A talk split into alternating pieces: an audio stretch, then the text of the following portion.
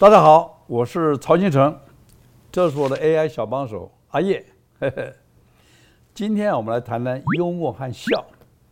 首先呢、我想请教大家一个问题：您最近呢常常笑没有？还是都很严肃，很少笑呢？如果您常常笑，恭喜您，这代表您呢身心年轻，而且未来啊会很长寿。我凭什么这么说呢？民意调查机构。盖洛普，大家都听过吧？Gallup，他们针对笑和年龄的关联呢，在十六个国家曾经调查了一百四十万人，并在二零一三年呢公布了下图的结果。图呢，它标题叫做《世界幽默悬崖》。这张图显示呢，就人类年轻的时候啊笑了很多，但随着年龄增长啊。可能因为有求学啊、就业啊、升迁啊等等压力呢，笑就开始减少。但到了八十岁以后啊，哎，笑又开始增加。盖洛普的调查证明了，我们笑的相对越多，表示心理年龄相对越年轻；笑的少，表示心理变老了。可是八十岁以后呢，为什么人又会笑得多了呢？呵呵，我猜啊，一个可能就是老人痴呆了。呵呵。很多不愉快的事情忘了，也可能是智慧成熟想开了。另一个可能就是啊，你不喜欢的人都被大自然淘汰了，呵呵，让你觉得很开心。那么关笑啊，另一个统计也很重要。挪威科技大学 （Norwegian University of Science and Technology） 曾经针对五万人做了十五年的追踪调查，发现有幽默感、常常笑的女性啊。他感染细菌或者病毒以后，他的死亡风险比没有幽默感的女性啊，减少了百分之八十三，啊，有幽默感的男性呢，感染以后比其他没有幽默感的男性呢，死亡率减少了百分之七十四。这个幽默跟笑为什么能够降低我们的死亡率？这个请阿叶来为我们说明一下。人类笑的时候。脑里面会释放几种荷尔蒙，包括多巴胺 （dopamine），让人兴奋开心；催产素 （oxytocin），让人加强爱意、缓解压力、安稳情绪；还有脑内啡 （endorphin），让人减轻压力、紧张和焦虑，提升睡眠品质，增强自尊心和自信心。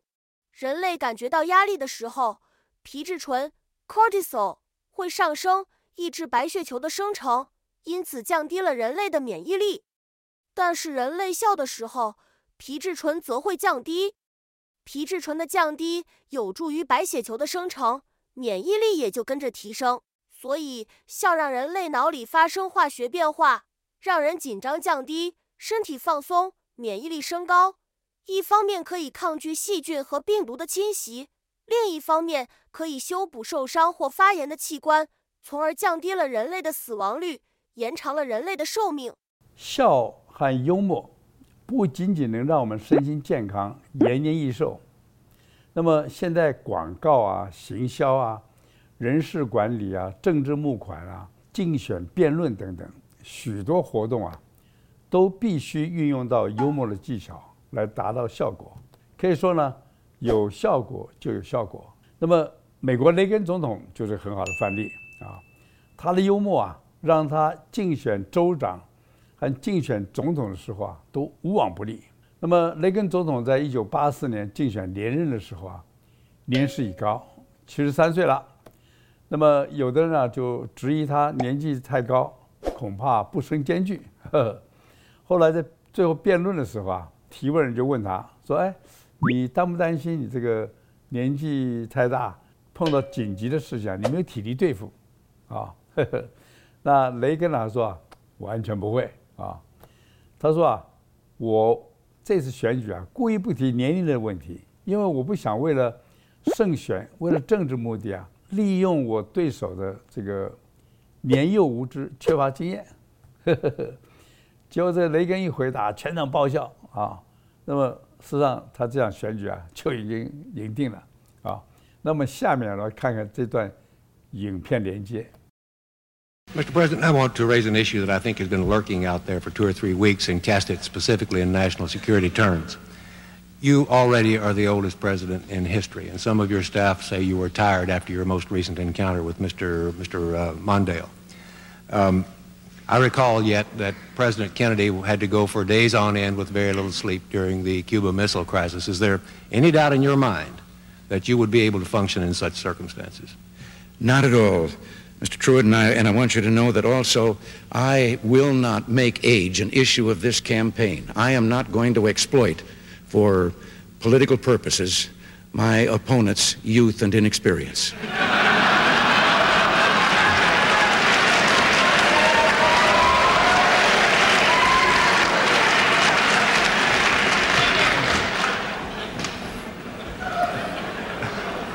雷根的幽默啊， 不仅仅现场观众，全世界观看现场直播的亿万民众都为之爆笑啊！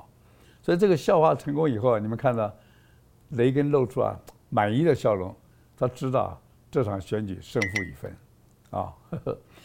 雷根会讲笑话，哎，我们看还有另外一个视频啊，值得欣赏。I didn't tell this one to Gorbachev. You know, there's a 10-year delay, delay in the Soviet Union of delivery of an automobile. And only one out of seven families in the Soviet Union own automobiles. There's a 10-year wait. And you go through a, quite a process when you're ready to buy, and then you put up the money in advance. And this happened to a fellow, and this is their story that they tell, this joke. That this man, he laid down his money, and then the fellow, he was in, that was in charge said to him, okay, come back in 10 years and get your car. And he said, morning or afternoon? and, and the fellow behind the counter said, well, 10 years from now, what difference does it make? And he said, well, the plumber's coming in the morning.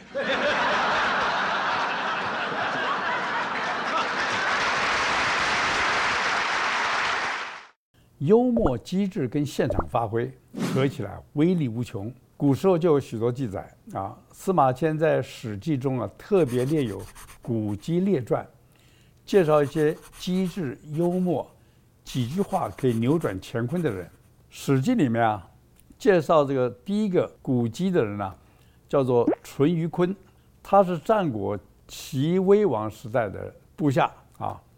那么齐威王刚刚上任的时候啊，纵情酒色，呵呵，每天花天酒地，不想理朝政。结果这个三年之下，朝政败坏啊，大家都很担心啊。那可是也不敢劝，怕这个齐威王不高兴。那么齐威王有有意思说，他喜欢呢给他谜语猜，啊，叫喜饮。所以有一天呢，淳于髡就跑去见齐威王，他说啊，大王啊，我们。宫里面，三年前来一只大鸟，这三年之间呢，不鸣也不飞，你知道怎么回事吗？齐威王一听就说啊，这是讲我啊。齐威王就回答说啊，此鸟不鸣则已，一鸣惊人；不飞则已，一飞冲天。于是呢，齐威王就罢饮罢宴啊，然后把这个地方官统统找来开会，呵呵，听完报告，听有一个人不错。当场给他升官啊，另外一个呢，很糟糕，当场杀掉啊，这样来一个恩威并济，哇，这个百官突然这个士气振奋，马上回去大家努力干活，一扫颓势，齐威王自此称霸诸侯三十六年，啊，这个就是淳于髡的一个一鸣惊人的故事啊，这也显示出这个幽默机智的一个威力。由于幽默在政治、商业上都能发挥很大的功效，现在美国啊许多大学和民间机构都投入研究，想知道人类为什么会发笑，怎么样可以让人发笑。呵呵，现在有关幽默的各种研究结果啊和著作纷纷出版，蔚为大观。我们下面看到这本书，这本书啊是国际幽默研究协会啊。叫 International Society for Humor Study，ISHS，他们在一九七六年开始就不断举办研讨会，并资助许多有关幽默的学术研究啊。那么，二零一四年呢，ISHS 出版了这本呢《幽默百科全书》啊，总结了五十多年的研究成果。大家如果有兴趣啊，可以购买电子书来阅读。那么，我最近呢读过了呃一些幽默的书啊，一本是叫《幽默密码》（The Humor Code），是一位心理学家和一位记者合写的。这描述的两个人呢，为了探究人为何会笑的秘密，就跑到这个洛杉矶好莱坞啊，这是呃脱口秀大本营；跑到纽约曼哈顿啊，这个是娱乐世界的这个中心；也跑到非洲坦桑尼亚，坦桑尼亚去干嘛呢？因为坦桑尼亚曾有一年呢、啊，发现笑病，就是说从一个中学女生开始啊。突然狂笑不已，感染了很快。那么每个人就是大家都笑笑笑笑笑，那是变成一个流行病啊。那那么他们也去研究说为什么这些人会笑啊？